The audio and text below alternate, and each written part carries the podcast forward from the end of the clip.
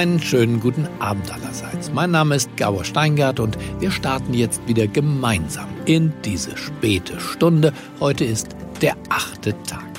Deutschland neu denken, das ist das, was wir uns für heute Abend wieder vorgenommen haben. Die frühere Deutschlandchefin der Fastfood-Kette Kentucky Fried Chicken KFC und heutige Startup-Gründerin Insa Klasing ist unsere Gastgeberin heute. Sie wird mit uns darüber sprechen, wie wir den Perspektivwechsel lernen.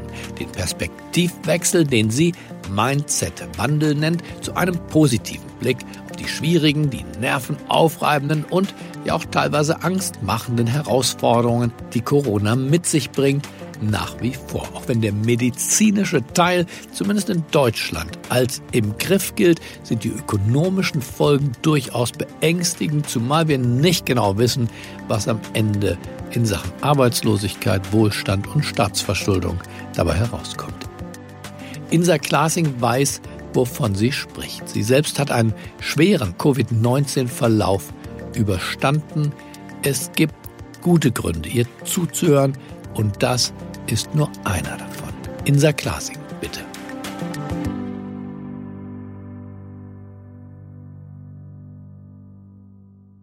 Hallo und herzlich willkommen zum achten Tag. Mein Name ist Insa Klasing. Ich bin Gründerin und CEO von The Next We und Autorin des Zwei-Stunden-Chefs, ein Buch über die Führung der Zukunft, was im letzten Jahr im Campus Verlag erschienen ist. Schön, dass Sie da sind. Einige von Ihnen werden jetzt erwarten, dass ich über die aktuellen Herausforderungen von Führung spreche heute Abend. Das würde ich normalerweise auch tun, aber dies sind alles andere als normale Zeiten. Vielmehr möchte ich Ihnen heute Abend eine Methode mit an die Hand geben, mit der Sie selbst bestimmen, wie Sie die Covid-Zeiten erleben. Und zwar egal, was passiert. Das mag jetzt für den einen oder anderen trivial klingen. Die Methode ist auch einfach, aber sie ist alles andere als leicht. Und keine Sorge, Sie müssen jetzt keine Räucherstäbchen rausholen. Und ich werde Sie auch nicht bitten, um den Bodybaum zu tanzen. Ganz bestimmt nicht.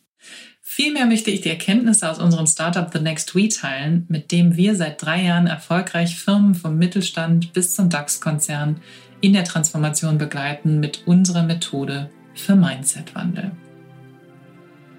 Mindset-Wandel ist so etwas wie eine Geheimwaffe. Wenn faktisch alles gegen sie geht und vieles gar nicht mehr in ihrer Hand liegt, so haben sie aber immer noch eines in der Hand, ihr eigenes Mindset. Und damit meine ich, wie sie das Ganze bewerten.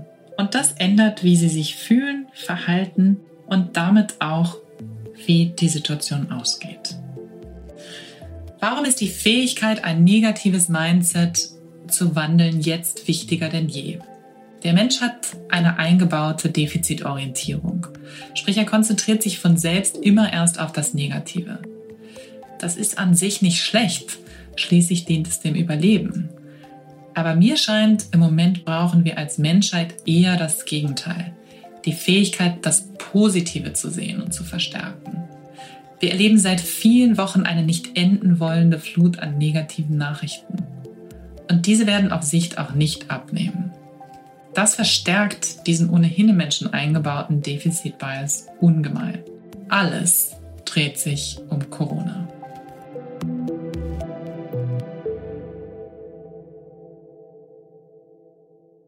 Es sind Gott sei Dank in Deutschland nur ein Bruchteil der Bevölkerung an Covid erkrankt bzw. gestorben, aber alle sind mit dieser Dauerschleife an Negativnachrichten konfrontiert. Egal wie cool wir uns wählen, am Ende macht uns das Angst. Angst zerstört unsere Kreativität. Mit Angst sieht man nicht mehr das, was eigentlich möglich ist. Aber genau diese Weitsicht und Zuversicht brauchen wir, um uns in der aktuellen Lage neu zu erfinden. Wir brauchen einen Umgang mit dieser Situation. Und die Fähigkeit, ein negatives Mindset in ein positives zu wandeln, egal was die Umstände sind, ist aus meiner Sicht genau das, was uns jetzt weiterhilft. Bevor wir nun gleich üben, wie genau diese Methode funktioniert, noch eins vorab. Mindset-Wandel ist nicht Schönreden. Es geht nicht darum, wahrhaftiges Leid unter den Teppich zu kehren. Im Gegenteil, wenn man mittendrin steckt in der Scheiße, dann hilft Mindset-Wandel nicht daran zugrunde zu gehen. Ich selbst war schwer an Covid erkrankt und habe noch immer tagtäglich mit den Folgen zu tun. Ich war sechs Wochen positiv getestet und so lange auch in Solo-Quarantäne. Anfänglich habe ich meinen Schnupfen gar nicht ernst genommen, bis es rapide schlechter wurde. Ich hatte Mühe beim Atmen und war manchmal zu schwach, vom Bett zum Bad zu kommen. Beim Zähneputzen hatte ich einen Puls von 130. Es gab Momente, in denen ich sehr verzweifelt war und Angst hatte wie noch nie zuvor. Ist die Lunge schon infiziert? fragte ich mich täglich. Covid war sicherlich die schwerste Prüfung meines Lebens bisher, die mich emotional und körperlich an meine Grenzen gebracht hat. Aber die Fähigkeit, mein Mindset zu ändern, hat mich letztendlich dadurch gebracht. Zum Beispiel, indem ich mir klar gemacht habe, dass ich zwar isoliert in der Quarantäne war, aber nicht allein.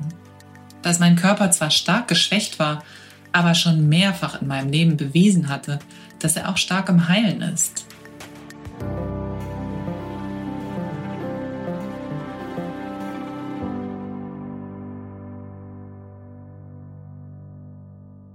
Die Lage ist eh, wie sie ist. Die haben wir nicht in der Hand.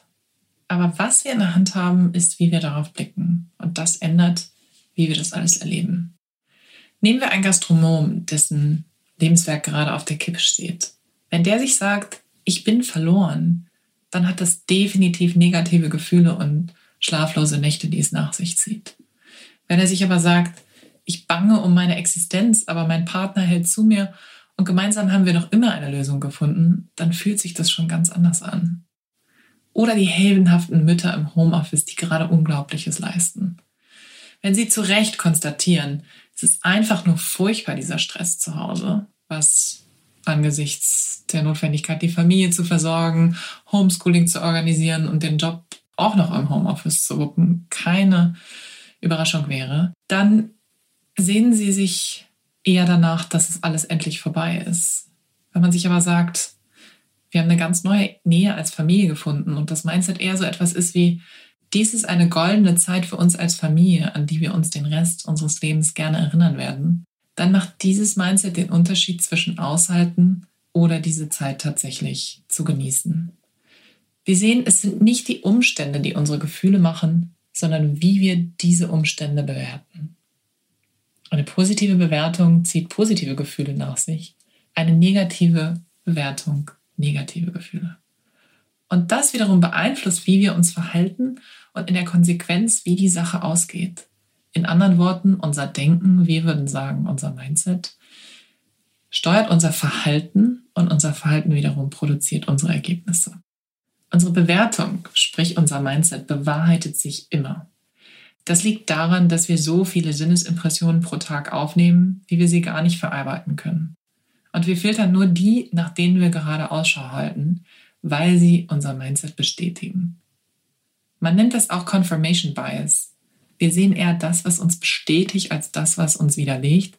Und diese Art von Aufmerksamkeitsfokussierung wird dann zu einer sich selbst erfüllenden Prophezeiung. Das mag jetzt fatal klingen für den einen oder anderen, ist es aber nicht. Denn wir können ja wählen, was sich bewahrheiten sollen. Wir können selbst entscheiden, wie wir diese Zeit erleben und wie wir eines Tages darauf zurückblicken werden.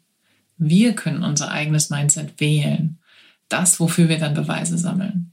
Und wenn wir es nicht bewusst wählen, sondern uns einfach der Dauerschleife an Negativnachrichten hingeben, dann wählen wir letztendlich auch. Und nicht nur für uns, sondern auch für die Menschen um uns herum. Eltern beeinflussen maßgeblich das Mindset ihrer Kinder für den Rest ihres Lebens. Wir alle haben noch Glaubenssätze unserer Eltern in unserem Kopf herumspuken. Was ist also das Narrativ an Ihrem Abendbrottisch? Und Politiker beeinflussen natürlich den Diskurs im Land, Journalisten ebenso und Chefs in Unternehmen sowieso. Deshalb wählen wir eine positive Bewertung.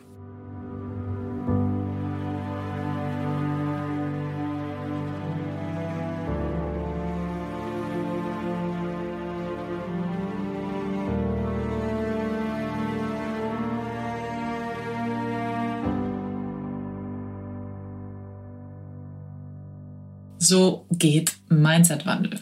Merken Sie sich drei Schritte. Erstens, unterscheiden Sie Fakten von Bewertungen. Was ist wirklich so und was ist das, wie ich darauf blicke, beziehungsweise was ich daraus mache? Ich kenne einen Freelancer, dessen Aufträge zu Beginn des Lockdowns über Nacht alle weg waren.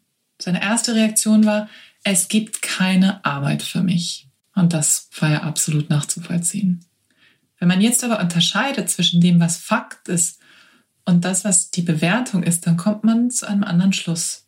Fakt ist, die bestehenden Aufträge waren alle vorübergehend weg, storniert. Das bedeutet aber noch nicht, dass es keine Arbeit für ihn gab. Das war lediglich eine Bewertung. Die Bewertung ist das Mindset, das aktuelle Mindset. Schritt zwei: Diese Bewertung gilt es jetzt zu ändern, also ein neues Mindset zu wählen. Das können Sie am besten machen, indem Sie sich einen Sparringspartner suchen, der Ihnen dann folgende Fragen stellt. Ist das wirklich so? Im Falle des Freelancers ist es wirklich so, dass es keine Arbeit für ihn gibt. Gibt es auch andere Situationen, wo ein Freelancer sehr viel Arbeit im Lockdown hat? Und man kann auch fragen, kann man das auch anders sehen? Durch diese Methode kann der Freelancer dann zum Schluss, es gibt jederzeit Arbeit, ich muss sie nur finden. Und das war sein neues Mindset. Schritt drei ist tatsächlich Beweise für das neue Mindset zu finden. Sonst bleibt das Ganze eine akademische Übung und es ändert sich in der Realität nichts. Im Fall des Freelancers müsste er tatsächlich jeden Abend einfach, einfach mal gucken und reflektieren, was hat sich heute an neuen Möglichkeiten gezeigt, die mir helfen, in der nächsten Zeit tatsächlich etwas zu arbeiten, Arbeit zu finden. Und in der Tat ist es in diesem Fall so gewesen, dass, dass neue Aufträge kamen, allerdings ganz anderer Art, aber nicht weniger spannend als vor Covid. Dies in aller Kürze skizziert ist die Methode, mit der wir bei The Next We arbeiten. Ich möchte Ihnen jetzt aber noch zwei andere Mindset-Hacks an die Hand geben, die mir sehr gut gefallen. Das eine ist der Negativfilter, wir könnten auch sagen, der Türsteher im Kopf. Unser Gehirn beschäftigt sich mit dem, was wir ihm füttern. Werden Sie also zum Türsteher und entscheiden Sie, was und wen Sie reinlassen, beziehungsweise welche Nachrichten, welche Menschen und Aktivitäten Sie ab jetzt nicht mehr reinlassen einfach mal die Nachrichten für das Wochenende abstellen oder gar Digital Detox machen. Seien Sie ganz proaktiv Türsteher und Sie werden sehen, dass diese Negativschleife sich sehr gut unterbrechen lässt oder pausieren lässt einfach. Das funktioniert für jeden Einzelnen, aber es funktioniert vor allem auch für unser Land. Und ich wünsche mir so sehr eine Debatte darüber, was wir in das sogenannte New Normal nicht mehr mit reinnehmen wollen als Gesellschaft. Es gibt so viele Dinge, die wir nicht vermissen, auch wenn der Diskurs sich immer darauf konzentriert, was gerade alles nicht geht, die wir auch auf gar keinen Fall wieder in das New Normal reinwählen sollen. Und mich würde wahnsinnig interessieren, was Sie denken, was zukünftig nicht mehr Teil unseres Lebens sein sollte. Und dann habe ich noch meinen Lieblings-Mindset-Hack aus der positiven Psychologie dabei, den ich gerne mit Ihnen teilen möchte das Dankbarkeitstagebuch von Martin Seligman. Schreiben Sie jeden Abend drei gute Dinge auf. Dinge, die an diesem Tag für Sie gut waren.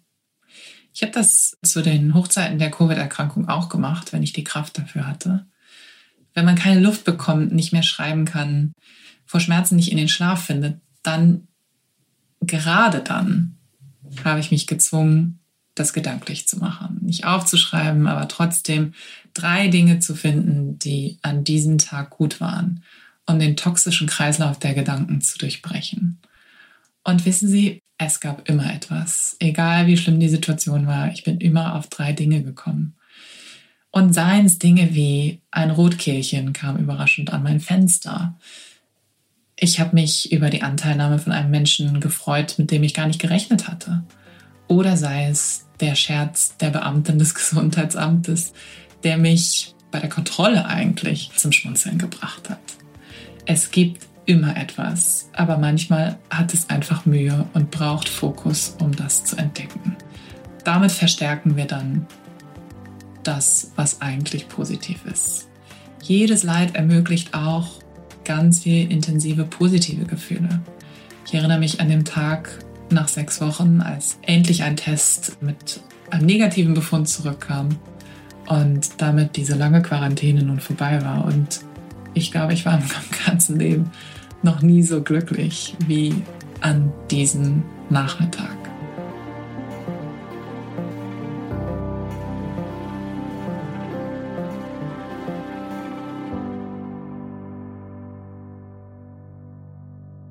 Es gibt auch andere Dinge, die sich langfristig positiv entwickelt haben durch, durch diese Covid-Erkrankung. Mein Blick auf das Wesentliche, das, was wirklich zählt im Leben, hat sich wahnsinnig geschärft. Ich bin viel präsenter als vorher und ich lebe viel weniger in der Zukunft. Und das sind letztendlich alles Dinge, die ich gar nicht mehr missen möchte, wofür ich inzwischen sogar sehr dankbar bin, diese Erfahrung gemacht zu haben. Es gibt so viele positive Nebeneffekte. So viel wird gerade möglich, was ohne die Krise nie da gewesen wäre. Nehmen wir Solidarität. Wir schaffen es gemeinsam. Nachbarn, die sich nicht einmal beim Namen kennen, bieten auf einmal am schwarzen Brett an, für ältere Menschen im Haus einkaufen zu gehen. Die Digitalisierung geht auf einmal. Es gab am Anfang so ein schönes Bild auf LinkedIn, was rumgeht, wo stand, wer hat die Digitalisierung im Unternehmen gewuppt? Der CEO, der CDO oder Covid-19? Wahnsinn, was jetzt auf einmal möglich ist. Die Arbeitswelt flexibilisiert sich gerade maßgeblich. Als ich im letzten Jahr mein Buch veröffentlichte, wurde ich scharf kritisiert dafür, dass ich der Ansicht war, dass Kontrolle als Führungsparadigma ausgedient hat und dass die Führung der Zukunft Loslassen beinhaltet und Führen mit Autonomie ist. Und ich hätte mir niemals träumen lassen, zu dem Zeitpunkt, dass nur ein Jahr später die ganze Welt diese Erfahrung machen würde. Dass Chefs sich völlig neu definieren müssen und lernen müssen, ohne Kontrolle und ohne auch Präsenz als Kontrollmechanismus zu führen. Und das ist eine wundervolle Entwicklung. Feiern wir also das, was gerade geht, statt uns zu beklagen über das, was nicht geht. Sagen wir Danke. Wertschätzen wir die Menschen, die uns lieb sind. Und gehen wir das, was vor uns liegt, an mit einem positiven Mindset. Diese Zeit wird nie wiederkommen. Wählen wir, sie zu etwas zu machen, auf das wir gerne zurückblicken, egal was noch passiert. Wählen wir ein positives Mindset für uns und für die Menschen, die wir beeinflussen.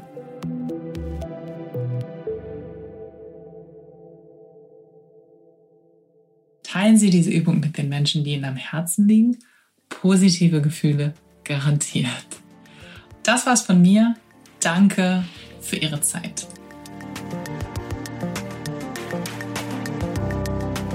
Vielen Dank, Insa Klasing, für diese zuversichtlichen Worte in schwieriger Situation und auch Dankeschön für die ganz praktischen Beispiele, wie ein Mindset-Wandel, so schwer er fallen mag, eben doch funktionieren kann. Ich wünsche Ihnen jetzt einen angenehmen Abend und dann eine geruhsame Nacht. Bleiben Sie mir gewogen, es grüßt Sie auf das Herzlichste, Ihr Gabor Steingart.